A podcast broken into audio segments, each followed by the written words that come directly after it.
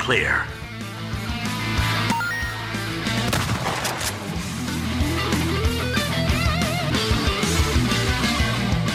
Detonado Cast começando mais um episódio. Eu sou o Rodrigo Ferro, estou aqui com André Dias. E aí, pessoal? Pela primeira vez na história desse podcast, eu vou ser o leigo. Que eu sempre consumo tudo nessa porra aqui, né?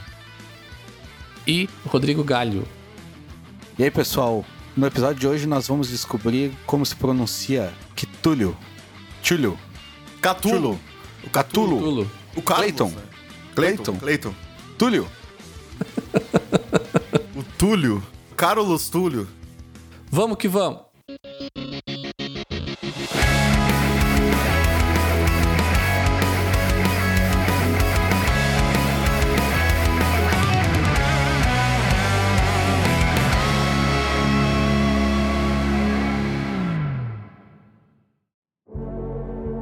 E antes de começar nesse episódio, então, só lembrar as nossas redes sociais, Instagram e Twitter. Vocês podem nos achar no detonadocast.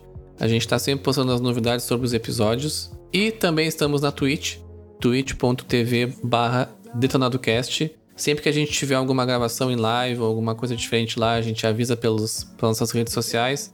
Então nos sigam lá para ficar sabendo das novidades.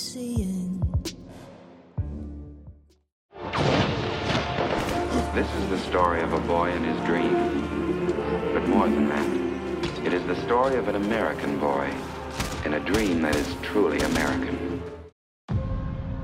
No episódio de hoje, então, vamos falar sobre a série Lovecraft Country, série aí da HBO Go, baseada no livro de mesmo nome, escrito pelo Matthew Ruff.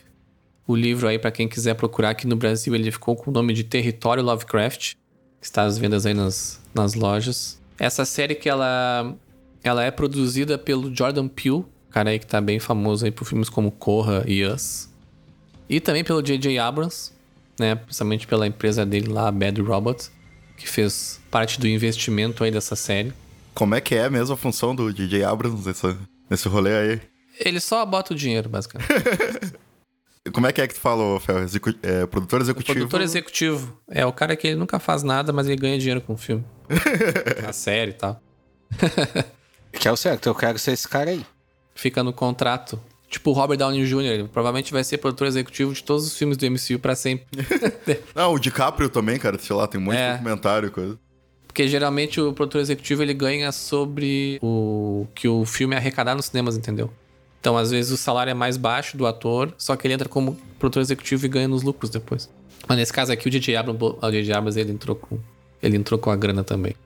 E a gente tem a Misha Green como roteirista, né, adaptando aí o livro pra série. Ah, antes de falar um pouco do enredo da, da série em si, eu só queria falar um pouco sobre sobre o- a grande estrela, digamos assim, né, da série que é o HP Lovecraft, né, esse autor aí de, de livros e contos de terror. Eu confesso que eu não conhecia nada muito a fundo dele assim, antes até de ter contato com essa série. Eu obviamente sabia, né, da, do Cthulhu lá, ou seja lá como é que se fala o nome do Clayton, mas eu nunca tinha ido muito atrás, assim, de, de ler, de, tanto de ler como de saber a história dele, assim.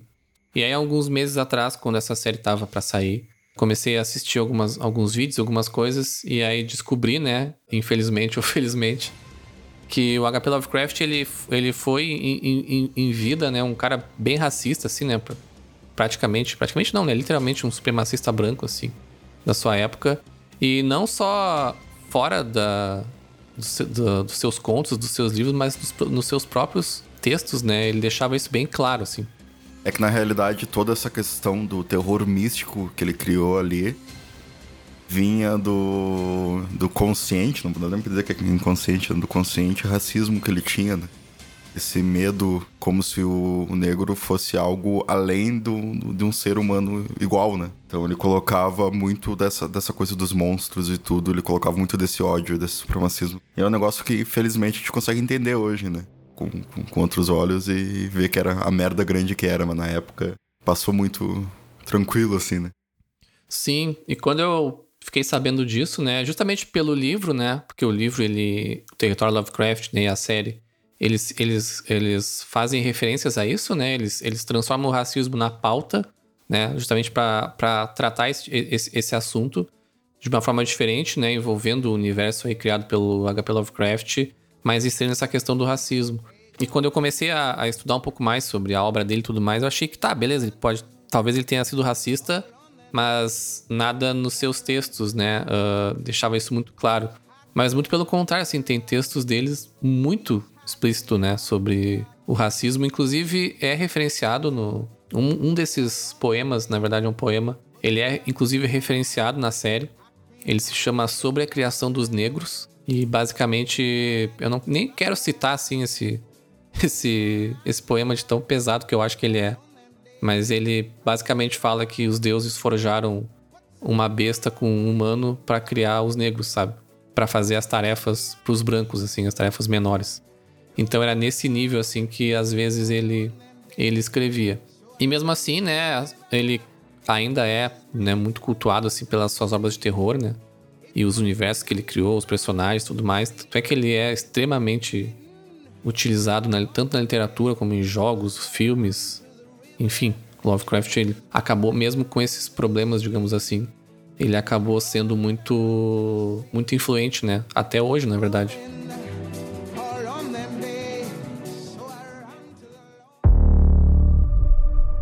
What's that book you've been reading about? It's about heroes who get to go on adventures, defeat the monsters, and save the day. little boy from the south side of Chicago, the only tourist to get to do that.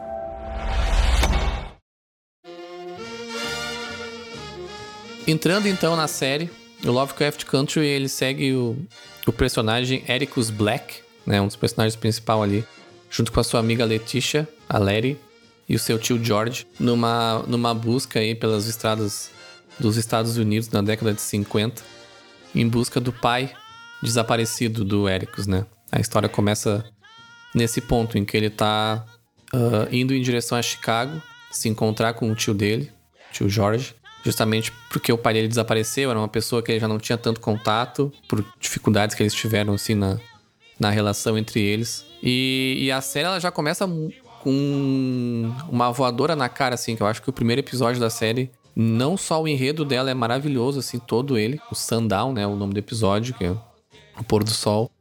Mas ele já começa inclusive no, bem no início do episódio, com um sonho, né? Que ele tá dormindo lá, o Ericus, e aparece um, uma salada de fruta de, de referências. Essa primeira cena, para mim, é o que te faz olhar, ver toda a série, sabe? Porque, cara, aparece o chulo ali gigante, aí a mina já rosa ali, é uma gancha com um taco de beisebol, já mata o zumbi, ou sei lá, não me lembro. Cara, aquilo ali eu achei muito Ele louco. Ele mata o Cthulhu, é. É, inclusive, o, Ali é uma concha de, de referências, né? Aparece Guerra dos Mundos ali, né? Do George Wells, ali naqueles monstros grandes e pernudos. Tem o, aquele cara do beisebol, Jack Robinson, ele foi o primeiro negro americano uh, a jogar na principal liga de beisebol dos Estados Unidos. E aí, ele te mostra bem o que, que a série vai ser, né? Que é uma pilha de referência, assim. Exatamente. Eu me senti bem confortável de ver ela também, porque, cara, tinha muita referência de livros que eu li e coisa que eu consumia quando eu era mais novo, como o Drácula de Bram Stoker, o Conde de Monte Cristo. Ah, o, o Galho é o nosso vampirinho ainda. o Conde de Monte Cristo não é o Conde Vampiro de Monte Cristo. Ele gosta de Drácula, ele gosta de Vampiro à Máscara, é o nosso vampirinho aí. É. Tem, tem coisa de Edgar Allan Poe, acho também. É, aquela mina, aquela mulher rosa, verde que aparece ali, é, é uma referência à Princesa de Marte que se não me engano é o livro que ele tá lendo no, no ônibus ali, quando ele. Quando o ônibus quebra ali, ele tava, ele tava lendo esse livro antes de pegar no sono e sonhar com essas coisas todas. Esse negócio da referência é, é bem massa, porque o Tiki, o Eticus, ele é bem nerdão assim de livro. Toda a família dele é bem nerdona assim de livro. Até tem a, aquela cena que ele fala pra japonesinha lá, que eu não me lembro o nome. É a Jiha. Que ele tá lendo o Conde de Monte Cristo. Ele fala alguma coisa de, de livro ela fala: Ah, mas nada a ver esse livro que a Mercedes termina com o. No final com o Edmond e não sei o quê. E aí ele fala.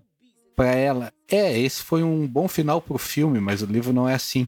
Que mostra claramente, tipo, que ele é muito influenciado por livro e ela só vê filme, porque até o episódio sobre ela vê que ela é bem apaixonada por cinema americano e tal. Sim, sim. Até uma das primeiras cenas do, da, da série, né? Após essa, esse sonho aí que ele tem e tal, que o, o ônibus quebra lá. E ele e mais uma senhora lá, eles são os únicos dois negros, né, nesse, nesse ônibus. E aí, obviamente, uh, esse ônibus quebrado, ele recebe ajuda, né, de um pessoal lá que vai buscar, vai buscar as pessoas que estavam no ônibus e deixam eles para trás, sabe? Então eles têm que acabar caminhando até, até Chicago ali, que eles estavam aparentemente um pouco perto, assim. E aí a senhora, ele, ele conversa um pouco com essa, com essa senhora e fala para ela que ele gosta desses livros e que gosta inclusive do HP Lovecraft. E ela fala, né, que eu acho que eles citam uma passagem de um, de um conto, alguma coisa assim. E ela fala algo do gênero, ah, tu não deveria estar lendo esse tipo de coisa e tal. E aí ele mesmo fala, ah, a gente tem que separar o, o autor da, das suas convicções, não sei o quê. Então, assim, nos primeiros minutos da série, eles já deixam claro que o Lovecraft ele era mesmo um, um mongolão, um filho da puta, mas que a gente precisa de, a gente precisa separar, sabe, o, a pessoa dele do autor, sabe? E o próprio personagem faz isso, né, na, na série. Ele é super fã do H.P. Lovecraft, mas ele não. Ele sabe do racismo, né? Ninguém era idiota também, né? Não precisa ser. Não tá nem. Subentendido. É, não é subentendido, tá, tá na cara que o cara era racista. É, e até porque se ele não faz isso, o pessoal desliga a série na hora, já não olha mais, né? Também. É o correto, né?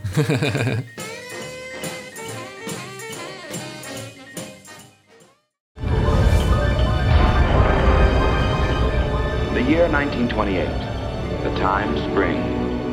If you were a young man, your thoughts were undoubtedly turning to those of love. But if you were a young boy, your thoughts were of one thing baseball.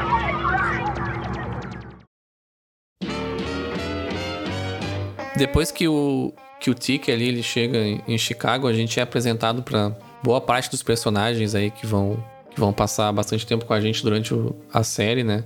A gente é apresentado ao, ao Uncle George, né? O tio George. Que, e a Hippolyta, que chama né? Hippolita, como nome abrasileirado aí, que é a esposa dele, né? Também tia do, do Tick. E também a, a Diana, né?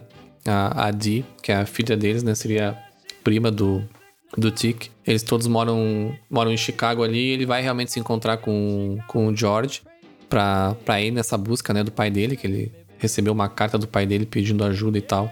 E nesse momento a gente também é introduzido a Letícia, que é a Larry, que acaba sendo aí um interesse amoroso do Tick também. Ela era uma amiga de infância dele, que tava voltando pra cidade naquele momento ali. E resolve partir dessa viagem aí, né, junto com o George. Então vão os três, né, o George, o Tick e a, e a Larry. A Larry vai. Vai. Não entendi, era uma piada isso? Ah, o galho tá foda. Let it go? Larry Ah, tá. Ah, que horror, cara. Até eu peguei essa. E né, uma, um ponto legal ali é que o, essa viagem, na verdade, ela meio que acontece também porque o George, ele, ele é uma das pessoas, né, entre, entre vários negros daquela época, né? A série ela se passa nos anos 50, né? No auge da segregação racial nos Estados Unidos. As leis de Jim Crow lá elas não tinham terminado ainda, né? Elas vão até, se não me engano, nos anos 60. E que são as leis da segregação, né? E o tio dele, ele escreve um, um guia, né? Para os motoristas negros americanos, né? E os negros americanos naquela época, né? Eles evitavam muito andar de ônibus e serviços públicos, assim, de transporte por conta mesmo do, do racismo. E também foi uma época de. Embora a população negra ela sofresse muito com, com a segregação, com o racismo, a classe média negra ela estava em ascensão, assim, então o negro já tinha dinheiro para comprar um carro, uma coisa assim. Então os negros eles preferiam viajar de carro na deles para não ser incomodado, né, do que andar de ônibus. É, esse Green Book existiu mesmo, né? Era o. Sim, Gre- existe. Green era o sobrenome do cara que escreveu. Na série, quem escreve é a família do, do Tick. E é o livro que veio a gerar o, o filme aquele, né? Do Green Book. Todo mundo já deve ter visto. Sim. Que é um livro que basicamente mostra, di- diz pros negros onde que eles podem ir, né? Onde que eles podem se hospedar, os restaurantes que vão aceitar os negros de boa. Meio de boa, né? É, meio de boa, mas na verdade. Na verdade, não. A, a intenção é, é essa sim. E aí o George ele vai nessas viagens sozinho, justamente para fazer essa pesquisa, né? Pesquisa de campo, basicamente. E o piloto já mostra muito bem isso aí, né? Porque tem aquela. Avançando um pouco mais no episódio, tem toda aquela perseguição. É uma perseguição extremamente lenta, né? Por causa dos carros da época, mas é. Mostra toda aquela tensão que eles tinham da questão do, do toque de recolher, né? Eles tinham um certo horário que eles poderiam ficar na rua. E a polícia tava marcando ali no relógio e correndo atrás deles de carro até. Mas a perseguição é lenta não é por causa do carro. É porque se ele ultrapassasse o limite de velocidade, o policial parava ele. O policial fala isso pra ele. Eles falam, não, mas a gente já tá saindo. E o policial fala, é, mas tu tem 20 minutos para chegar na fronteira. E se tu acelerar demais, eu te prendo. São sete minutos, na verdade. Ah, ele pede para dar a volta. Né, ele tem que se humilhar ali pro policial para dar a volta e ele consegue, né? Chegar a tempo ali, passar da, da área do condado ali, mas no final das contas era uma pegadinha lá mesmo para eles e os policiais já estavam esperando eles ali, sabe? E, basic... e cara, iam matar eles já, direto assim, sabe? Que é uma coisa realmente que acontecia, né? Muito nessa época, né? Os negros, eles morriam sem razão alguma, assim, sabe? Era no auge mesmo da aceleração, com o Cuscan pegando fogo. Nessa época? Até hoje, mas nessa época era, era, mais, era mais tenso. Aí vem o cachorro do inferno, resolve a parada. Cara, essa cena foi muito massa porque foi muito inesperado assim. E o cachorro chega e arranca, cara, a pele do. Chega dar pra sentir assim, ele arrancando a pele do braço do guarda, tá ligado? É muito massa. E aí começa os chulo. É, esse, esse cachorro que tá falando são os shogoffs, né? Que são os que aparecem já no primeiro episódio. Que aí né, eles meio que fazem uma. Fica meio subentendido ali que o toque de recolher, ele é tanto essa questão dos negros, né, que realmente existia esse tipo de coisa, né, do toque de recolher, se os negros estivessem na rua depois de um horário seriam presos, mortos, enfim. Mas também talvez dê a entender que essa cidade faça isso também por causa dos Shogoffs também, né? São monstros que eles aparecem apenas à noite, né? Eles são fracos para luz, né? Qualquer tipo de claridade. Eles acabam usando isso, né, para para espantá-los ali. Mas felizmente acabam sobrevivendo, né? Os policiais não têm a mesma sorte, né? Mas ninguém se importou com isso. a gente torceu pro Shogoff ali. e a aventura deles já começa com tudo, né? Primeiro dia de, de viagem, eles já se ferraram pra cacete ali já. Inclusive foram hostilizados, né, num, num restaurante também, que eles acabam parando para Esse restaurante, ele tava no, no livro, né, do, dos viajantes ali como um restaurante que aceita os negros. Só que ele tinha mudado de nome. E aí, quando eles entram, ele fala assim: Cara, será que é aqui mesmo? Eu acho que mudou. Não é mais. E aí, o tio dele fala: Não, beleza, vamos ficar aqui porque a gente merece. Aí, o guri meio que se faz que vai atender ele, mas vai lá avisar a polícia, né? Que eles estavam ali. E aí eles descobrem que ele fala: ah, por que, que as paredes são brancas? Não lembro o que, que ele faz a referência, mas eles. Eles pintam a parede de branco pra tirar a marca do, do fogo. É, então eles se dão de conta que eles tinham queimado o restaurante antigo, né, que provavelmente era de negros e aceitava os negros de boa, e fizeram esse restaurante. E aí eles são perseguidos pelos policiais, acabam despistando esses policiais, e logo em seguida eles, né, sofrem o que a gente comentou ali, né, de serem parados por um outro policial e terem que, que fugir, né? Cair numa emboscada. E os Shogoffs acabam ajudando eles. Ajudando sem querer ajudar, né? Na verdade, eles iam matar quem tivesse que morrer, quem tivesse na frente deles ali. Mas os policiais acabam sendo as vítimas, mas eles conseguem usar a luz ali para espantá-los ali. Esse ar da série foi um negócio que eu curti bastante, tá ligado? Eu, eu demorei a entender, eu fui entender lá pelo terceiro episódio do como é que, que rolava a série em si. No começo eu achei uma baita viagem, achei meio forçado até. Mas aí depois eu entendi que ele é bem esse cenário tipo de, de filmes e livros dos anos 80 ali, tipo Stephen King e tal. Que tu vê que todo mundo parece maluco, né? Todo mundo que tu fala parece que dá meio a entender que é tudo uma seita, sabe? Não, não sei se eu consegui ilustrar bem a, a sensação que eu tenho. Mas, tipo, todo mundo é maluco. Tu sabe que, que tudo aquilo ali é meio falso, é meio meio maquiado, sabe? Tipo, as pessoas têm um sorriso falso e tratam eles bem, entre aspas, meio falso, sabe? Eu achei bem massa, eu demorei a entender. E cada episódio tem. É como se eles fossem tipo um grupo de RPG. Cada episódio, entre aspas, é uma mini quest, sabe? E é tudo muito louco, porque aborda vários assuntos. Então, tipo, Daqui a pouco tu tá lá com o monstro do Chulo, aí daqui a pouco tu tá lá com, com lenda coreana, que é o caso da. da. Da Jiha. É, da Oriental lá, que ela é referência à, à lenda da Kitsune, que é a raposa de nove caudas lá do Japão, que ela se transformava em mulher pra pegar os caras que, é, Pô, esse aí eu conheço. que abusavam das mulheres. Naruto. O Pokémon, né? Ninetales. Não, Naruto. Não caldas. Pô.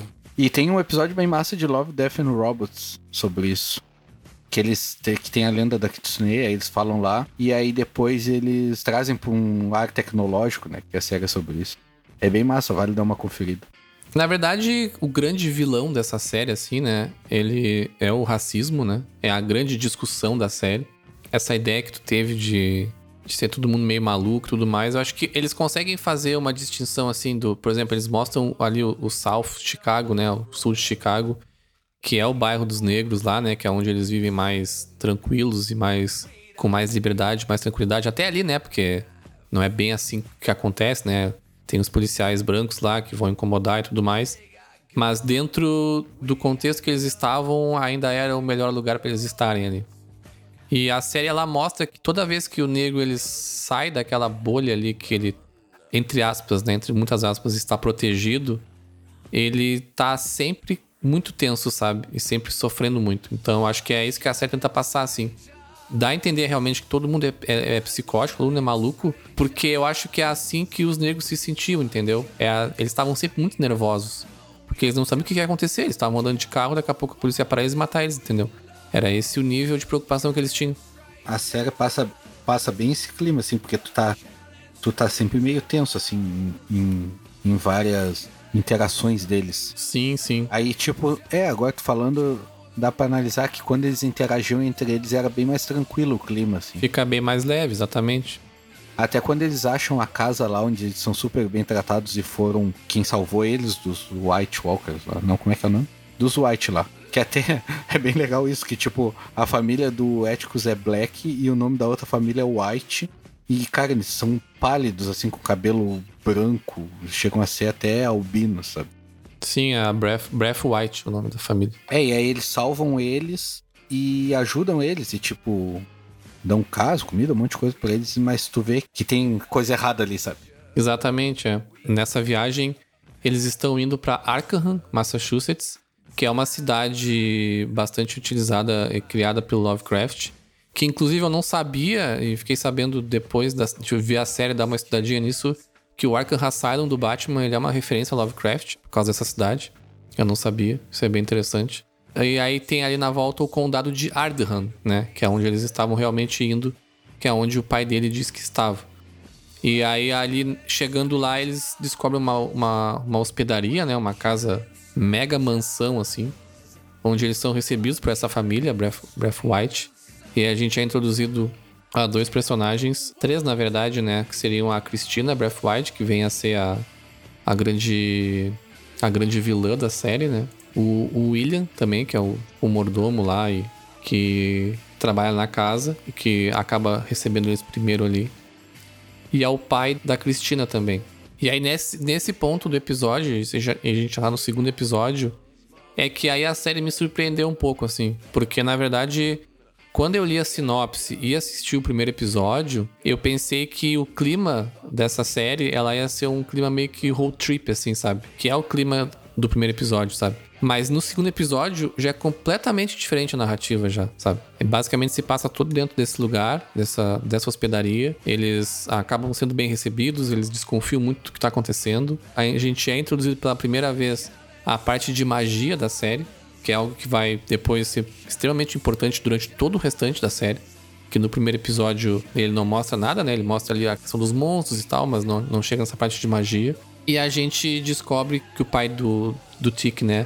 Ele realmente estava lá, ele estava preso lá. Ele tinha sido sequestrado por, por essa família. E na verdade tinha sido uma emboscada, né? Eles queriam que o Tic fosse lá. E aí, nesse momento que abre, basicamente, o arco do Tic ali, né? Porque o Tic até então tava meio que. Tá, beleza. Ele tinha voltado da guerra, né? Ele é um veterano da guerra, ele lutou na guerra da Coreia, né? Pelos Estados Unidos, obviamente. Lutando pelo lado da Coreia do Sul, né? Que foi. Então ele tinha voltado e tava morando na, na Flórida lá. Teve que fazer essa viagem pra para ir atrás do pai dele. E né, nesse episódio a gente é introduzido pela primeira vez as histórias, né, dos antepassados da, do Tic, né? E a gente descobre que essa hospedaria é uma coisa centenária, assim. Ela, inclusive, é, ela é uma réplica da hospedaria que já tinha existido naquele, naquele mesmo local, que tinha pego fogo. E a gente descobre que uma das antepassadas do Tic, uma negra escrava, ela tinha ficado grávida do, do, de um desses brancos, né? Que é os, os Breath White lá da família. E ele tinha pego fogo e tudo mais.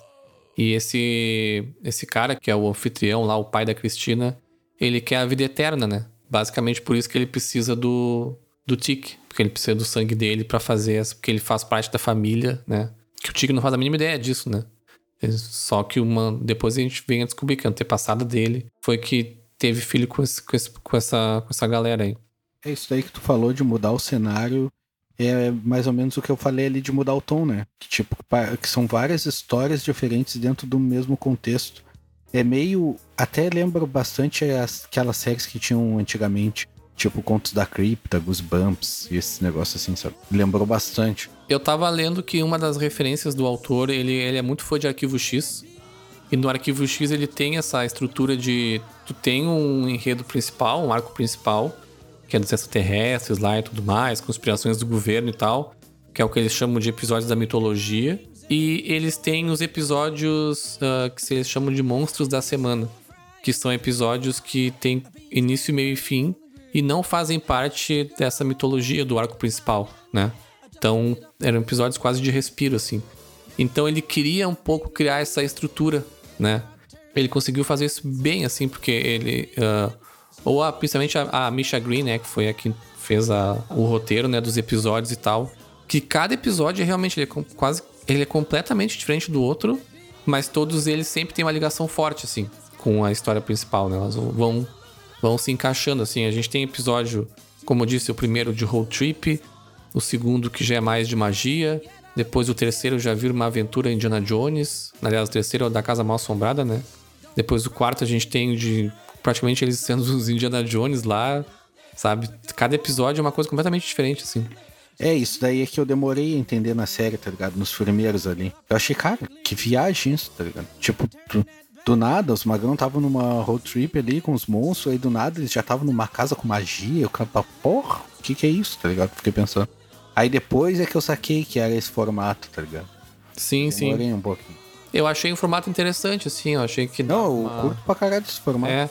Que eu não sabia o que esperar, sabe? Eu ficava pensando, cara, o que, que será que vai ser no próximo episódio, sabe? O que, que vai ser de diferente? E depois, no terceiro episódio, a gente já vê um episódio completamente diferente eles conseguem sair lá da, da, da hospedaria. E, infelizmente, o, o, George, né? O tio George, ele acaba falecendo, ele acaba morrendo, né? Assassinado lá na, na casa.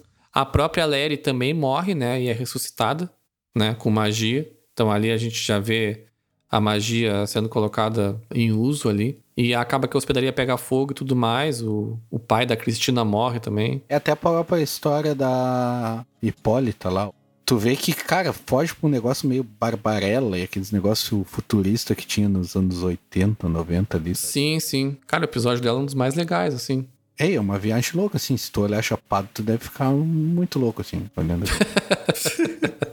cara, se tu piscar, tu não entende o que, que aconteceu. Sim. Porque, tipo, ela tá ela entra num portal, aí ela tá falando com uma alienígena, daqui a pouco já passou sei lá quantos anos, daqui a pouco ela tá lutando contra os bárbaros, ela é uma guerreira, daqui a pouco ela já tá não sei aonde. Aí depois ela volta com aquele cabelo azul. O episódio dela é genial, assim, porque a Hippolyta, ela é uma personagem que tu vê que ela é uma personagem forte, desde o momento em que tu conhece ela, no, quando tu é apresentado ela no primeiro episódio ainda, né, como a, a esposa do, do George. Inclusive, ela fala no primeiro episódio né, que gostaria de viajar com ele, participar dessas, dessas pesquisas de campo aí, digamos assim, né, pro livro e tal. Aí ele fala que é perigoso e tudo mais. E tu vê que ela é uma mulher valente que tá retraída, sabe? E o episódio, que é o episódio dela, basicamente, né? É um episódio é muito interessante. É realmente uma, uma, é uma viagem absurda, assim. Mas ele é um episódio que mostra ela se encontrando, sabe? ela conseguindo se libertar das amarras que ela tinha, sabe? Até de uma, uma época mais machista, né? Que os maridos às vezes não deixavam as mulheres trabalhar e coisas assim. E ela acaba se libertando, sabe? E se tornando uma das personagens mais fortes, mais inteligentes porra, eu achei ela demais, assim, sabe? O episódio dela, ela, ele é difícil de compreender na hora eu dei umas, mas depois que eu analisei melhor, assim, fez muito sentido, sabe? E ela se transformar no cabelo azul lá foi justamente porque ela se transforma na personagem que a filha criava, né? A filha dela, a Didi, a Di, ela fazia quadrinhos, né? Tanto que o George, toda vez que viajava, levava um quadrinho dela. E uma das personagens dela, que eu não me lembro agora, não é Blue alguma coisa, que é uma astronauta de cabelo azul, ela resolve se tornar aquilo, sabe? Sim, ela era meio reprimida, ela sai e volta ultra foda, assim, né? Ela é tipo o Gandalf. Ela é reprimida, sai e volta ultra foda com cabelo de outra cor. Sim, eu achei. Eu achei. eu achei genial essa parte, assim, porque ela acaba entrando naquela máquina do tempo, né? Ela e o Tic, na verdade. Eu senti falta do Tic de ter um episódio explorando o Tic no futuro, né? Que mostra que ele fala que vai pro futuro e tudo mais. Tanto que ele pega o livro lá que foi escrito pelo filho dele, né? O George, que é o Lovecraft Country, né? O nome do livro. Mas o episódio mostra só ela dentro do, da máquina do tempo. E aí depois a gente acha que ela tá morta até que ela ela retorna dizendo que ela viveu em universos paralelos que seriam equivalentes a 200 anos da Terra. Então, cara, ela volta um absurdo de inteligente, sabe? É massa que é aquela hora que a guria tá com o braço zoado, a filha dela, Diana, e ela fala: ah, eu tenho uma coisa para você, cara. Eu digo, eu pensei, ela vai vir com um braço robô ultra foda. E era isso mesmo. a guria fica com um braço robô ultra foda, tipo nos anos 60, ou sei lá que época era aquilo. Anos 50, anos 50. Sim, ela vira o Jax, né? Todo esse conhecimento aí de 200 anos que ela viveu uh, em universos paralelos, ela, cara, conseguiu construir um, um braço robótico pra filha dela. Cara, ela volta. Acho que ela é minha personagem favorita, assim. Ela volta muito foda. Ela é muito foda. Aí depois ela liga os negócios nela lá para tomar a energia dela para abrir o portal de novo. Sim, sim. Ela ficou bem foda ali. E ela era um personagem bem. Eu achava ela bem chata, assim. Eu acho até que era a intenção, porque ela ficava enchendo o saco de todo mundo e criticando todo mundo. E aí depois ela sai, e aí mostra ela treinando lá com as Amazonas e tal. É que ela não tinha espaço, né? Eu acho que ela queria ser essa pessoa aventureira e não tinha espaço. Não, não davam espaço para ela. Tratavam ela como a dona de casa mãe, sabe? E aí, quando o marido morreu, ela teve que assumir várias coisas que ele assumia, inclusive as viagens para escrever, né, o, o, guia. E aí ela, numa dessas viagens, até aquele, aquele que eles vão no museu, ela fica desconfiada e acaba, né, chegando até o, a máquina do tempo lá. Eu acho que ela, eu acho que o episódio dela assim é, é um dos mais malucos e mais interessantes assim. E um dos personagens que eu achei que ia ser o que ela foi, assim, de ter o conhecimento e tal, e saber tudo da magia e tal, era o pai do Tiki, o Montrose. E, cara, ele não era ninguém, ele era chato, na real, só. pois é. Eu achei ele... que ele ia ser o super foda, que ia saber tudo dos, dos, dos Túlio lá, dos Catulo. e aí, tipo, não, ele era só chato, tá ligado? Eu, eu sou até bem fã daquele ator, o Michael K. Williams. É uma curiosidade, ele tá no Battlefield 4. Ele é o sargento Irish. Ele tá no Robocop novo também. Ele é o companheiro do, do Murphy lá. Eu gosto bastante ator, daquele ator, ele tem uns papéis bem massa. Só que, cara, eu achei muito merda nessa série, tá ligado? Cara, eu gostei dele. Eu acho que ele tem esse problema que tu comentou de. Ele começa a série de um jeito ele mostra que ele, ele sabe muito mais do que ele tá mostrando. Inclusive no quarto episódio, que é aquele episódio do Indiana Jones lá, que eles encontram aquela guria lá, que eles acordam ela, na verdade, né? Eles levam ela para casa e tal, para ensinar ela inglês, para conseguir conversar com ela.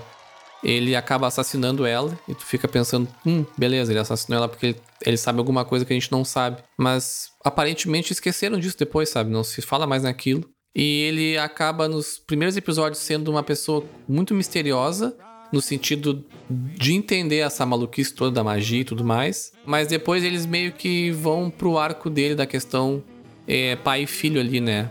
Pra entender por que, que a relação deles era tão conturbada, né? Mostra a questão da homossexualidade dele, a homossexualidade reprimida, né? Ele foi casado, basicamente um casamento de fachada, porque ele, ele era, era gay. Ele não é pai do Tic, né? A princípio, até ele não dá a entender 100% que ele é filho do George, mas, é, mas ele acha que é, né? Porque eles. É, na verdade, ele não sabe também. Ele não sabe, é, ele fala. Até ah, quando ele fala com o George antes, ele fala isso. É, e nem o George confirma, nem. Então fica a entender, né? O Tic seria a irmã da Dee, no caso. E depois é isso, eles vão explorando esse lado dele, de do arco dele, da questão da relação entre ele e o Tic. explicando todo o passado dele, sabe? É, e aí tentam pintar ele como bonzinho, porque, tipo, ah, ele batia, fazia aquilo tudo porque ele era gay e, e não queria que o filho dele fosse, não sei o quê. Mas, cara, não me convenceu, porque ele era ruim, porque ele era ruim, tá ligado? Tipo, ele batia no guri e fazia toda a sacanagem com o guri. E tentaram criar esse clima de, ah, de justificar o que ele fez, mas não tem justificativa, tá? Aí, pra mim, pelo menos, não me convenceu. Tipo, Sim, tudo sim. que ele fez com o Tiki, ele foi muito hipócrita. Ele apanhava do pai, né? Ele tinha essa homossexualidade reprimida. Mas eu acho que eu concordo contigo. Eu acho que talvez não se justifique, né? Inclusive, o arco dele culmina no que é o meu o episódio favorito da série, né? Que é o Rewind 1921 lá. Que, né, eles precisam voltar no tempo, né? Pra resolver uma, uma situação. E eles precisam voltar no dia do massacre de Tulsa, né? Que é o massacre que eles vão referenciando durante a série. Que ele sempre fala que o George, a mãe do Tiki, eles são sobreviventes, né? E que é um massacre que aconteceu, que aconteceu de verdade em 1921, né? O mesmo ano. Que foi um massacre que, que existiu uma cidade, agora até me falhou a memória o nome da cidade, mas eu acho que não era bem. Mas eu acho que não era Tulsa na vida real, acho que não era Tulsa. Que na época era chamada da Black Street, a Black Wall Street, que era uma cidade que estava tendo. tava crescendo muito em riquezas, assim, nos Estados Unidos, por conta do- dos negros, né? Que estavam prosperando pra caralho. E aí aconteceu uma série de, de problemas ali que culminou num massacre horrível dos, dos brancos daquela área, né? Com os negros. Cara, né, naquele nível que aparece na série mesmo, sabe? Dos caras chegar de avião bombardeando a cidade, sabe? Era aviãozinho pequeno, né? Que eles usavam na lavoura e coisa. E isso aconteceu e foi. Na época, oficialmente, eu tava lendo sobre, sobre isso. Na época, houve. Nos registros ficaram 36 mortes, que é ridículo, né? Porque tu não vai ficar jogando bomba na casa das pessoas e matar 30 pessoas só, sabe? E, e por muitos anos nos Estados Unidos foi completamente encoberto, assim, por todos, sabe? Tipo, não no sentido de não estar em livro de história, de não ser estudado a fundo, não ser ensinado pra ninguém, ficou por isso mesmo.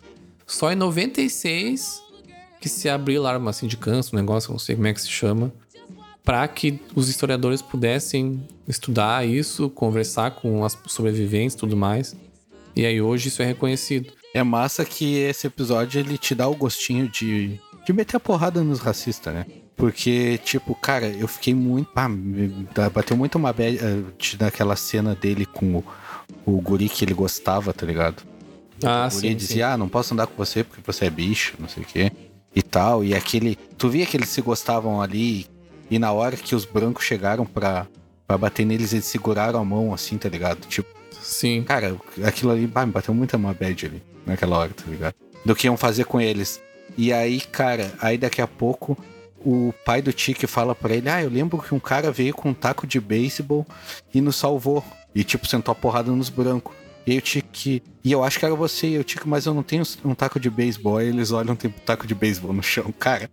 Aí, tipo, a, a série te dá aquele ânimo, sabe? E aí o Tiki chega e senta a porrada nos magrão assim, ó. Cara, aquilo ali é muito demais. É que nenhum, Mon- nenhum Montrose ele tinha uma lembrança ah, muito fotográfica daquela cena, né? Então, na verdade, até ele não é que ele fala que eu acho que era você. Eles, ele fala assim. Aí ah, chegou uma pessoa que eu não conhecia, bateu em todo mundo e falou: I got, I got, I got your back, alguma coisa assim que ele falou. E bem na hora que ele falou, meio que o Tic teve um déjà vu assim e falou junto. E aí ele esbarra naquele taco de beisebol, sabe? E ali os dois se ligam que, na verdade, o Montrose na, né, na- no massacre foi salvo pelo próprio filho do futuro, no caso, né? E a história se repetiu ali no caso. É, mas eles têm essa dúvida do taco de beisebol, eu lembro. Ah, Eles sacaram que era o Tiki, só que faltava o taco de beisebol Faltava o taco, é, aí. Até deu a entender que aquele taco de beisebol meio que se materializou ali do nada, sabe? Tipo, não tava ali antes. Eu, pe- eu pensei um pouco disso também. Não teria porque ter um taco ali, né? É, na verdade ele salvou só o Montrose e a guria, né, eu acho. Porque o guri que ele gostava morreu, né? Não, não, o guri que ele gostava já tinha morrido. Ele salvou a mãe dele, a, o, Ti- o Montrose e o George. Eram os três. Cara, e o jeito que ele bate no- nos racistas é muito massa. Cara, porque o bagulho, assim, ó, é, é violento pacas, assim. Tipo, ele destrói os magrão, sabe? Cara, é muito, muito massa. Esse episódio, pra mim, é o melhor, assim. Eu acho que ele é um episódio triste, mas ao mesmo tempo tão real, assim. E ele fecha muito bem o arco do Montrose dessa parte de tu terminar de entender por que, que é do jeito que ele é, sabe? Embora a gente concorde também que talvez não tenha tanta, tanta justificativa, fecha ali o arco. É isso que pegou pra mim, porque tentaram me vender isso e, e não, não conseguiram, sabe? Não deram tanto. Ele teria que ter sofrido mais, eu acho, quando ele era novo, pra justificar, entre aspas, o que ele fazia. Mas tu vê que o que ele fazia não tinha sentido com o que ele tinha sofrido, sabe? Não, não me vendeu, não me vendeu isso daí. Sim, sim.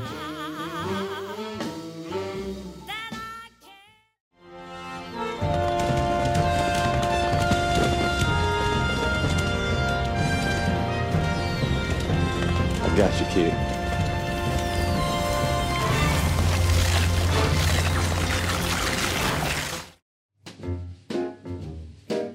Nessa onda dos episódios completamente diferentes, uh, a gente tem um episódio que é bem interessante, acho que é o quinto ou sexto episódio, que é o episódio que a gente vê o Tiki na Coreia do Sul, né? Lutando a guerra da Coreia lá. Não sei se na Coreia do Sul, mas lutando a guerra da Coreia. É, esse é massa também. É, e conhecendo a Jiha, que, que foi um amor dele, assim, que ela teve.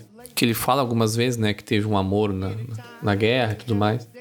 E aí, nesse episódio, a gente vê também um outro lado do Tiki, né? Não um lado ruim, não é, não é isso que a série tentou mostrar, mas um lado de uma pessoa lutando numa guerra, sabe? E tendo que seguir ordens, sabe? Então ele matando gente inocente a queima-roupa, sabe? Ele mata a amiga dela do lado dela. do lado dela ali, sabe? Só que ele tava seguindo ordens, ele tava, na, ele tava numa guerra, sabe? Ele não, ele não podia dizer não, digamos assim. E aí a gente é introduzido a, a Jihá, né? Que vem a ser namorada dele. E que faz parte desse mito, né? Que tu comentou aí, que tu pode explicar melhor até que eu. Eu já expliquei, é esse da Kitsune. Aí na série ela tem que levar. Na série o que acontece? Pelo que eu entendi, a mãe dela tinha. Ela era filha, né? A mãe dela, obviamente. E aí ela tinha um padrasto que abusava dela, estuprava ela. E a mãe dela sabia. E aí eu acho que o padrasto matou ela. E aí a mãe dela pediu, ou com ela viva, não sei, pediu pra que viesse essa demônia da lenda. E aí a demônia incorpora nela. Então ela não é a filha da mulher, na verdade. É o demônio, é a Kitsune dentro dela. Sim. E é mais que elas conversam abertamente sobre isso, né? E ela não pode ter sentimento nem nada. E aí o que acontece? Ela tem que levar 100 homens, ela tem que transar com 100 homens e depois que ela transa com eles, ela mata eles. Pra roubar a alma, né? É, ela rouba a alma. Tipo, depois que o cara chega nos finalmente lá, libera as nove caudas dela, que é um bagulho sinistro, que sai pelo olho, sai não sei o que, e suga a alma do cara e mata o cara por todos os orifícios do cara lá. E ela pega as lembranças desses- É, e ela pega as lembranças do cara, dos caras antes de morrer. Eu acho que ela pega até antes, né? Porque ela sabe que os caras são mal antes de, de matar eles. Eu acho que ela pega quando o tentáculo vai nos olhos do cara. É. Ela faz isso com o Tiki também. É, e é o primeiro, né? É o primeiro tentáculo. Isso. Vai. É. Isso aí ela vê a... que os caras são mal, sabe? E aí ela tá no 99 e aí o 100 é o Tique que ela se apaixona, Isso. Ela se apaixona. E até. E eu achei, cara, bem interessante isso, porque, tipo, fica naquela que ela é um demônio, ela não tem sentimento, só que no- na real ela tem sentimento sobre aquilo. E aí a Kitsune, depois do centésimo, vai trazer a filha da mulher de volta. Então ela não quer matar mais. E a mulher quer que ela mate pra trazer a filha de volta. Só que a mulher é responsável pelo cara estuprar a guria também. Então, tipo, todo mundo é ruim ali, tá ligado? Só ela que é o demônio que não é ruim. o demônio não é ruim, é ótimo. Aí, no, como ela, ela meio que consegue se controlar, né? Quando ela tem a, a relação ali com o Tic. Mas numa dessas, não, né? Os tentáculos começam a sair e tal, ela tenta trazer de volta. E aí ele, ela consegue. Os, os dois tentáculos, né? Que aparentemente são os que mostram. Pegam as memórias, né? Grudam nos olhos dele. E ela consegue ver o futuro dele. E, ele- e ela vê que ele vai morrer. E aí ela não mata ele, né? Consegue controlar ali o poder dela. E fala pra ele, olha, não volta pros Estados Unidos porque tu vai morrer. Só que ele caga pra ela, né? Porque ele ficou apavorado, né? Que ele acabou de ver um monstro na cama com ele. Saiu correndo, né? Sim, e tudo isso depois de todo aquele arco amoroso deles, né? Que eles conhecem, Exatamente. até que eu falei do livro lá. Porque o que acontece? Ele matou a amiga dela, do lado dela, e não. Cara, cagou pra ela, era só mais uma pessoa, tá ligado? E aí depois ele volta todo estoporado lá, não consegue nem se mexer. E ela que tá cuidando dele no hospital, porque ela era enfermeira. E aí ele levanta, ela vai arrumar a cama dele, ele, não, eu te ajuda. Ele nem consegue assim, aí ele ajuda ela. Aí ali tu já vê que ela nota que ele tem um bondade dentro dela, dele. Sim, sim. Na verdade, foi ele que trouxe essa bondade, né? Que ela nem sabia que podia gostar de alguém, né? É, e ele pede pra ela ler o, o Conde de Monte Cristo pra ele. Que ele não consegue, ele tá com o olho quase fechado. Ela dá tipo spoiler do final, só que ela dá um spoiler do final do filme e ela não sabia que o livro era diferente. E que ele já tinha lido também o livro. É, que ele já tinha lido. Aí é que ele fala pra ela. Ela fala esse negócio da Mercedes, do Edmond Dantê. Ele fala, ah, é um bom final pro filme, mas o livro não termina assim. E aí começa aquela relação, aí eles começam a, a falar sobre filme, que ela é apaixonada por filme, ele por livro. Fica subentendido ali a, essa discussão de livro é, é pior que filme ou não, na verdade. Ou eu que fiquei com isso na mente, sabe? Porque sempre tem essa discussão Sim. e tal. Sim, sim. Pra mim, o filme é tipo um single player ali. Tem uma historinha fechada, rápida. E o livro é um mundo aberto, tá ligado? Pode fazer qualquer coisa e, Sim, tu consegue interpretar mais. e tal. E tem histórias paralelas. E, e é bem legal esse arco deles de, de relação, porque tu sabe que ela é um demônio. Ele não sabe, e aí, cara, ele faz um monte de coisa romântica pra ela e tal. Até tem uma hora que tu acha que o, o soldado vai levar ela pra ela ser estuprada e tal. E aí, quando chega lá, ele fez um, um cinema. Que ela queria ver filme no cinema, não podia mais por causa da guerra. Aí ele conseguiu um projetor e rodou um filme e tal.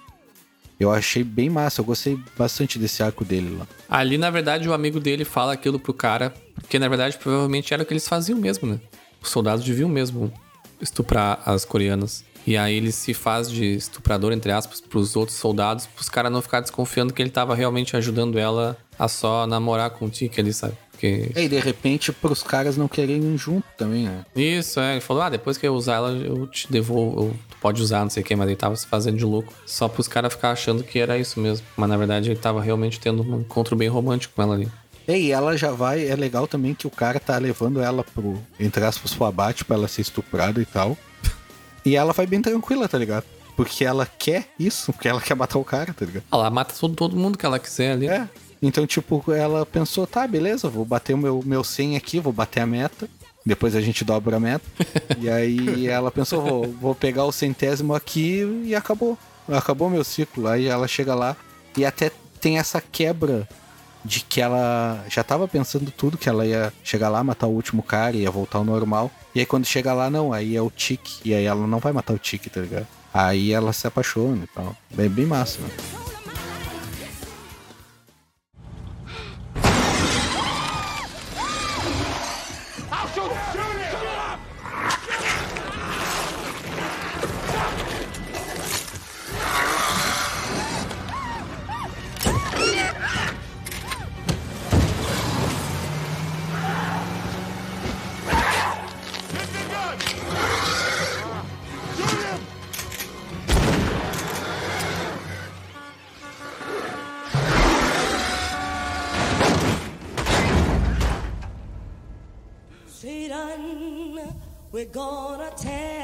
Um dos pontos fortes do, da série, assim, eu achei que foram os personagens. Eu acho que todos ali que, que são os principais, né? E não são poucos, né? São quase 10 personagens aqui, pelo que eu tô. Pelo que eu contei aqui. Eles todos conseguem um tempo de tela bom, assim, nenhum personagem é, é- ele é esquecido.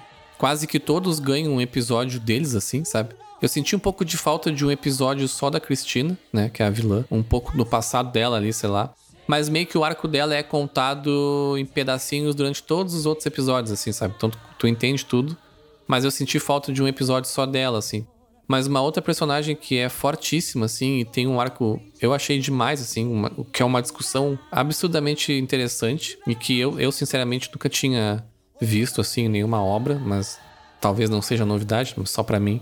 Que é a Ruby, né? Que é a irmã da, da Larry. Que ela já é introduzida, acho que no segundo ou terceiro episódio. Ela tá cantando lá no- nos bares lá e tudo mais. Ela vai morar com a Larry junto do. naquela casa que elas compram, né? No, no bairro de Brancos lá. Que a Larry ela queria realmente lutar contra isso, né? Ela queria se estabelecer no bairro de negros porque ela queria mesmo mostrar que, que os negros podem morar aonde eles quiserem, sabe? É, a Lera, ela, ela é bem rebelde bem forte, assim, né? Exatamente. Ela quer é. confrontar, ela não quer se de- deixar tomar em conta. Isso. E aí ela consegue um dinheiro que ela diz que é de uma, da mãe dela, que faleceu lá, que ficou de herança e tudo mais. Depois a gente vem descobrir que esse dinheiro era da, era da Cristina, né? Ela deu de propósito pra ela, inventou essa história. E ela compra essa casa, né? E a gente tem esse episódio que eu comentei, que é um episódio basicamente de um filme de terror de casa, assim, de, de espírito, sabe? É um filme de espírito numa casa. sabe? Bem clássico, assim. Cara, e muito bem feito esse, esse episódio. Só que a Ruby, ela vai ter depois uma relação muito estranha, assim, de amor e ódio, digamos assim, com a Cristina, né? Mas primeiramente com o William, né? Que é o, o cara loiro lá, que lá naquele episódio, lá na, na hospedaria lá dos caras antigão, ele tinha recebido eles. E ela encontra com ele num bar, né? Ele, ela acaba indo pra cama com ele e tudo mais. Acaba na, começando a ter um relacionamento com ele ali. Correção, ela não vai pra cama com ele, ela vai pra escada com ele. né? Ah, é verdade. e aí, cara, e aí ela- ele acaba se envolvendo com ela, né? Porque ele quer um favor dela e tudo mais. E aí ele dá pra ela uma poção que aí, cara, aí é uma coisa muito bizarra que acontece, mas que acaba gerando uma discussão interessante. Que ele dá uma poçãozinha pra ela que se ela toma, ela vira uma pessoa branca, né? Ela acaba virando aquela mulher lá da, da hospedaria lá que cuida dos cachorros do demônio, que a Larry, né, bate nela e quase mata. E ela consegue, por um período de tempo ali, ah, ficar com uma pessoa branca, né? Se ela, con- dá a entender que se ela continua tomando, ela fica sempre branca. Se ela para de tomar, ela volta a ser negra, né? E a transformação, assim, entre branco e negro é um troço bizarríssimo, assim, bem, bem gore, assim. É, na verdade, a transformação de negro pra branco não mostra, né? É só volta. Mostra, mostra, mostra na cena que ela transa com ele, lembra? Que ela toma enquanto tá transando com ele. Ela vira Ah, branca. A é. pele vai ficando branca, assim. É, é a mesma coisa, é. É. A mesma coisa. Mas é menos, no- menos, é menos gore do que a, a, de, a de volta. A de. É, e esse episódio é um dos que eu gostei bastante também. É. É, legal que é, quando ela tá saindo do corpo da branca, começa a cair a pele, ela começa a arrancar assim. E literalmente ela sai de dentro da, da outra mulher, sabe? Sim, sim. E, cara, e gera uma discussão muito interessante nesse arco da Ruby, que é essa questão, sabe? Será que o, o negro ele quer ser branco, sabe? Será que é, é seria uma vantagem pra ele ser branco, sabe? Então ela, ela tem essa coisa, porque ela tenta um emprego numa loja, ela não consegue. Então ela vai lá como branca e consegue um emprego, sabe? E ela é trifoda, né? Ela tem um currículo muito foda. Porque ela sempre, desde o começo da série, ela sempre foca nisso do currículo dela e de melhorar. Ela sempre tá falando que ela quer melhorar e faz curso e não sei o quê. E a própria Ruby, ela fica nessa, nesse dilema, sabe? Será que eu quero ser branco pra sofrer menos? Ou será que eu quero ser negra porque, cara, eu nasci assim, eu preciso passar por isso, sabe? E, cara, essa é uma discussão que eu achei muito foda, assim. E culmina até naquele episódio que foca bastante na, na Dee, né? Que tem a morte do amiguinho dela, né? Foi um, um guri lá de 10 anos que, que acaba sendo assassinado pelo, pelos brancos e tudo mais, e tem toda uma comoção no bairro lá ah, dos negros, eles vão todos no, no velório e tudo mais. E aí naquele dia ela tem uma conversa bem forte com a, com a Cristina, né? É, esse episódio dela virando branco também, ela não demorou muito a começar a abusar da guriazinha outra que era negra também, né? Pra mim, pelo menos, ficou bem claro. Tipo, subiu muito rápido a cabeça dela, entre aspas, ser uma pessoa branca, tá ligado? Ah, sim, sim. Ela consegue um emprego na, na, na loja. E nessa loja tem uma pessoa negra que trabalha, né? E aí, no primeiro momento, ela vai conversar com ela ali. E, cara, aquela atriz que fez a ela branca, é, cara, uma puta de uma atriz, assim. Porque, cara, ela consegue fazer o olhar de uma pessoa que não tá naquele corpo, sabe? É impressionante, assim. Eu achei muito foda a interpretação da mulher. Ela tem muito cara de psicopata também. né? Sim, sim. E realmente ela, ela vai tentar entender que aquela pessoa negra ele trabalha na, na loja e tudo mais. Ela começa a ver que ela não tinha tanta qualificação quanto ela achava que ela tinha. Não, mas na verdade ela nunca, ela nunca aplicou por uma vaga naquela loja. Porque antes a Larry fala com ela e ela, ela fala alguma coisa disso de que não, não é bem assim, que não conseguia trabalhar numa loja de, de branco. E aí, quando ela conversa com a guria, ela vê que a guria não tinha qualificação nenhuma. Sim. Que a guria não tinha curso nenhum, a guria não tinha nem se formado. E tava trabalhando lá. E ela até acho que desconfia se ela não tava tendo alguma coisa com o chefe dela, tanto que ela pergunta pras, pras amigas. Amigas não, né? Pras colegas de trabalho. Se o chefe delas dava em cima delas e tal. Elas falam que não. Mas depois a gente vê, né, que ele tenta estuprar a negra, né? Que eles acabam saindo, né? Eles vão num bar lá e tudo mais. Ela consegue enxergar isso. E depois ela se vinga de um jeito bem, bem interessante aí, que eu vou deixar na curiosidade aí de todo mundo pra, pra saber como é que ela se vingou desse cara aí. É bem tenso. Doeu. Aí, como eu comentei, nesse. é, o episódio da da morte desse amigo da, da Dee, né? Que teve toda uma comoção lá. Foi um episódio bem derradeiro, assim, na, né, nessa discussão, né? De negros e brancos, assim, que ela conversa com a Cristina, né? Nesse momento ela já sabe que o William, né? Que é o cara que teve relações com ela, é a Cristina. A Cristina também toma a poção e se transforma nele quando necessário. Então ela realmente, na verdade, estava transando era com a Cristina, não com o William. Né? E mesmo sabendo disso, acaba transando com ela de novo. E ela fala, sabe, numa cena bem forte, assim, que ela fala, cara, hoje um guri de 12 anos foi morto, né, com, de um jeito horrível, assim. E hoje, mais do que nunca, eu gostaria de não ser negra para não sofrer esse tipo de coisa, sabe? Pra não tá, tá sentindo a dor que eu tô sentindo agora pela morte dessa criança, sabe? Tu te importa com isso de alguma forma, sabe? E depois de uma conversa ela diz: Não, cara, não me importo, sabe? Não me importa que ele, que ele morreu. Eu não me importo que o fulaninho lá branco que matou o negro não nunca vai ser preso. Cara, eu não me importo, sabe? Ela ainda diz, eu ainda acho que tu não te importa também, sabe? É, na verdade, a Cristina, ela não se importa com nada. ela não se importa nem com o pai dela, com nada. Mas ali eu acho que é um ponto-chave da, da Cristina, que é essa representação racista, vilão ra, racista da série, de não deixar nem subentendido. Ela realmente fala: olha, eu não me importo, sabe? te fode, foda-se, sabe? Isso daí é legal na Cristina que ela é bem direta também em tudo, né? Tipo, ela não, não fica de, dando volta no, no negócio que não é. Ela bate a real sempre. Eu não tinha entendido enquanto eu tava assistindo a série por que, que ela tinha pagado aqueles caras pra bater nela e matar ela. Matar entre aspas, né? Porque ela é invulnerável naquele momento ali, ela não morreria. Mas depois, dando uma, uma estudada e tal, olhando, eu, eu entendi que, na verdade, ela pagou aquelas pessoas para bater nela porque ela queria se sentir na pele de um negro, sabe? Sim, e aquilo, o que eles fizeram com ela foi exatamente. Eu acho que foi o mesmo que fizeram com o gurizinho. Com o guri, exatamente, é. Porque até os caras falam, cara, que mina maluca, que quer que a gente mate ela desse jeito, tá ligado? Tipo, enrolaram ela em arame farpado, bateram nela pra caralho. Algodão, não sei o quê. É, e aí jogaram ela no rio, tá ligado? Jogaram no rio, é. E ela passa por isso e mesmo assim ela não sente nenhum tipo de empatia, sabe? O, o grande foco dela da série, né, é, é a, a, imortalidade, né? E é por isso que ela precisa do Tic, né? E aí tem toda a questão da magia lá, que isso vai acontecer. Enquanto o Tic, ele tenta um plano para anular a magia dela, para não chegar nesse ponto dele ter que morrer para para que ela vire imortal, ela também tá no plano dela de da imortalidade, né, precisando do Tic assim. E por boa parte da série, eles tentam deixar ambíguo, né? A questão da vilania dela, né? Se ela é vilã realmente, se ela é tipo um anti-herói, se ela, ela só quer o que ela quer, mas acho que no final ali fica. Depois, não. Fica bem claro que ela realmente era uma vilã, só pensava nela mesmo. E nesse episódio específico eu comentei que ela deixa bem claro que ela não tem empatia alguma pela criança que acabou de morrer de um jeito trágico né? E depois ela tenta passar por isso e continua sem sentir empatia. Aí a série deixa bem claro, beleza. Estabelece ela como uma grande vilã, assim. Até então, eles tentavam deixar um pouco ambíguo, assim.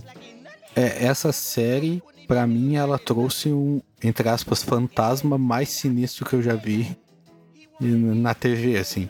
Que é aquelas duas gurezinhas que são meio boneca, eu não entendo muito. Ah, parece o, parece o Coringa, né? Cara, aquilo ali é bizarro, assim. Que a guria olha e é umas. É umas duas gurezinhas vestido de criança, obviamente, com chuquinha assim, uma boca sinistra, um olho sinistro. E elas não caminham, elas caminham dançando tipo balé assim e se retorcendo. Cara, aquilo eu achei bizarro. Sim, isso aí foi do. Nesse mesmo episódio, na verdade, né? Do, do assassinato do amigo da Dee. A Dee, né? Que é a filha do George da, e da Hippolyta né? Que a gente entende que ela é também irmã do, do Tic, né? Mas eles se acham como primos ali. Ela acaba não querendo ficar naquele ambiente lá do, do funeral e tudo mais, acaba saindo para caminhar e acaba sendo abordada por um policial que além de corrupto, ele também tem, ele tem relação com magia, né? Então ele bota essa maldição nela, digamos assim. Que ela começa a enxergar essas, essas duas entidades, digamos assim. Que é de um livro, né? Até mostra o livro ela olha o livro antes de começar a enxergar as entidades. Ah, é, o Uncle Tom's Cabin. Eu nunca, nunca li esse livro, nem sei exatamente do que se trata. Mas eu creio que sim. Creio que a referência Vem daí. E, cara, é sinistro, assim. E depois ela acaba sendo pega, né, pra essas entidades e se transforma numa delas, né? E aí, por isso que vem a quest lá dos heróis ali pra voltar no tempo, que a gente comentou mais cedo. Pra pegar o livro dos nomes lá, que era o que eles precisavam pra tirar a magia dela.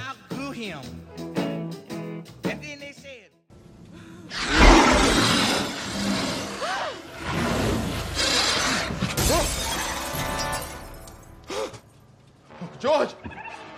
Uncle George! Uncle George!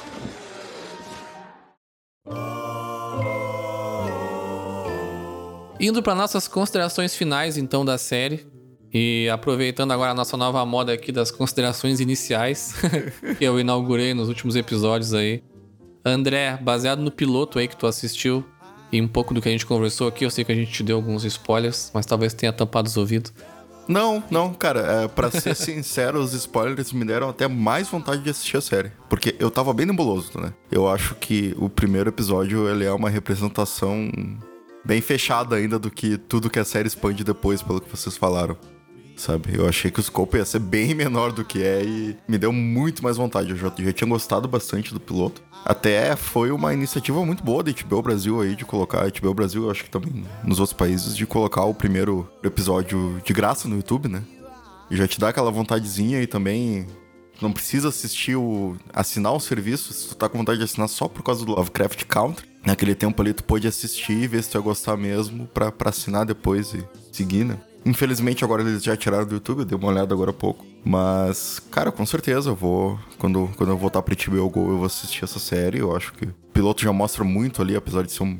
de não expandir tanto como eu falei, já mostra muito do que a série tem pra oferecer. E, enfim, todos os spoilers aí eh, tiveram efeito reverso em mim dessa vez. Me deram mais vontade ainda de, de ver. Boa. E, cara, tem muita coisa que a gente nem conversou aqui, muito mais detalhes, referências e que a gente acabou não passando aqui, senão o episódio ia ficar enorme também pra dar o gostinho da galera que assistir aí também ter um- algumas surpresas. Mas, Galho, quais as tuas considerações finais aí sobre Lovecraft Country? Cara, eu achei bem massa a série, assim. Como eu falei, eu demorei a entender ela ali, então talvez depois eu vá olhar. Agora, gravando o episódio, me deu vontade de olhar de novo. Aí talvez eu olhe os primeiros de novo ali pra entender melhor e tal. Mas é uma série bem boa, vale a pena né, ver até por essas discussões. Tem os episódios bem massa. Tem os episódios bem chatos, mas os que são bons são bem bons. Então, vale a pena. E veio numa época bem importante pra toda essa discussão. Sim, com certeza. Uma discussão sempre atual, né? Infelizmente, né? É, exatamente. Eu gostei muito da série. Provavelmente vai ser a minha série favorita de 2020, né? Eu esperava algo bastante diferente. Eu acho que eu tinha o mesmo sentimento do André, né? Quando eu assisti o piloto. Eu imaginei que ele ia por um lado, né? Uma coisa mais road trip, assim, uma coisa mais contida, da busca lá do Tico pelo pai dele. Mas essa busca ela já termina no segundo episódio já. Então, ali no segundo episódio, tu já toma o choque que ah, os episódios eles vão ser diferentes. Eu adorei a questão de cada episódio ser uma coisa completamente diferente em questão de narrativa. Como eu disse, tem episódio de road trip, tem episódio de magia, tem episódio de Casa Mal Assombrada, tem episódio de Indiana Jones, tem episódio de mitologia asiática, sabe? Tem episódio de tudo, assim, sabe? E, é- e mesmo assim, eles conseguem. Isso um trabalho incrível, assim, da, da Misha Green, né? Que fez essa transcrição do livro pra série. Um trabalho fenomenal de mesmo em episódios tão diferentes com, conseguir se manter super coeso na narrativa que eles queriam, assim, de todos os arcos. Eu gostei que todos os personagens são muito fortes e têm o tempo de tela necessário. Como eu comentei, senti falta de um episódio focando apenas na Cristina, né, que é a vilã, talvez contando um pouco mais do passado. Não ficou pontas abertas, eu acho, mas eu gostaria de ver um episódio mais focado nela, assim como quase que todos os outros personagens tiveram, assim, o seu episódio, sabe? A série ela termina de um jeito até um pouco clichê, assim, a maneira como eles resolvem alguns problemas, mas, cara, ela é tão boa e tão bem escrita durante tudo, assim, que mesmo algumas barrigas, algumas coisinhas que tem ali não, não tiram nem um pouco a qualidade da série. Um ponto que eu achei um, po- pouco fraco, assim, que eu não gostei tanto, foi a trilha sonora. Eu acho que por uma série que se passa nos anos 80, eles usaram e abusaram muito de músicas atuais. Então, 50, desculpa. Então é meio bizarro pra mim tá eles estão andando de carro e tá tocando Marilyn Manson, sabe? Achei embora funcione muito bem no clima da série, me quebrava um pouco assim, sabe, a, a imersão. Toca, toca muito hip hop, toca muita coisa bem atual numa série de 70 anos atrás, sabe? Mas nada que é uma coisa bem um gosto bem pessoal meu, assim, as músicas elas encaixam muito bem aonde elas querem encaixar ali, mas eu acho que quebra um pouco. E como eu disse, a questão, né, da- do racismo é o grande tópico da série, né? Essa desconstrução aí do, do próprio autor H.P. Lovecraft, né, que a gente comentou no começo. O racismo ele é o grande vilão da série, né? É um, é uma, um assunto que tá sempre em voga, né? Infelizmente, como disse o André. Pretendo ler o livro agora. Comecei a ler, na verdade. E recomendo a todos aí. A série tá na HBO Go, primeira temporada. Não sei se vai ser a única, né? Agora, lendo o livro, vou saber se eles adaptaram o livro inteiro ali. A série deixa algumas pontas abertas, algumas coisas que dá pra ser melhor explicadas, mas eu acho que se ficar nessa temporada assim vai ser vai ser ok. E recomendo aí, tá na HBO Go. Quem quiser, dá pra assinar HBO Go aí por sete dias grátis. E dá tempo, quem gosta de maratonar a série, são 10 episódios de uma hora, então funciona bem.